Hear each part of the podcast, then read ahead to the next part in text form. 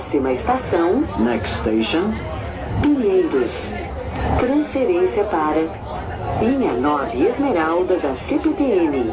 Access to CPTN line 9 Emerald. Welcome to the Arts Varroa podcast.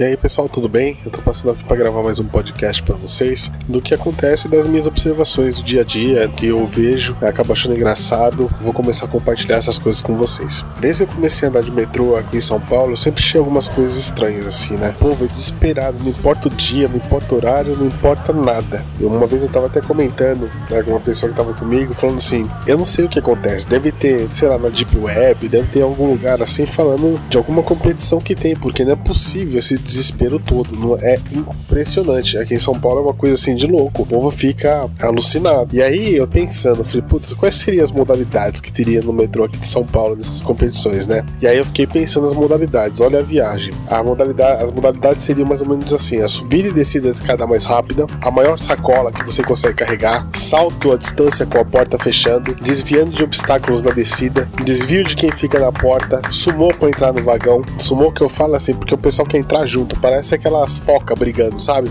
Andar sem olhar para frente, corrida de 30 metros com obstáculos da estação Consolação Paulista, quem conhece ali sabe como é que é. E a, e a apneia às 18 horas, porque você não respira, é impossível respirar, o vagão tá tão cheio que falta até ar. E tem outras coisas que eu vejo sempre. Já tava pensando, eu tenho certeza que foi inspirado no metrô o The Voice, porque assim sempre entra alguma pessoa cantando, tocando violão, tocando alguma coisa, e o pessoal nem olha. Quando o cara é bom, o pessoal vira a cabeça ali, vira da cadeira. Então, com certeza, deve ter uma inspiração nisso aí. Alguém deve ter visto isso aí. Eu tava até brincando com isso, né? Porque assim, é o The Voice do metrô. O cara canta bem e o pessoal vira da cadeira. E aí eu tava comentando isso. Eu acho muito engraçado, porque você começa a observar as pessoas, daí o metrô tem gente de todos os tipos, de todos os jeitos, de toda a classe social, de tudo. Então é um bom lugar pra gente ficar observando as pessoas e vendo né, o comportamento do ser humano. Eu acho engraçado, eu tava viajando nisso aí.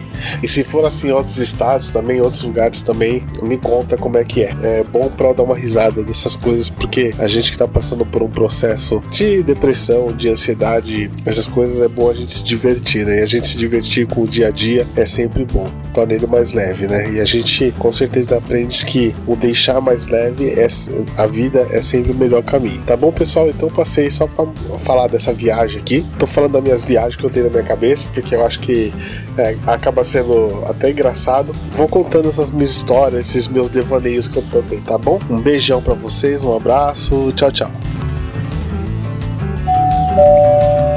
See you in the next podcast.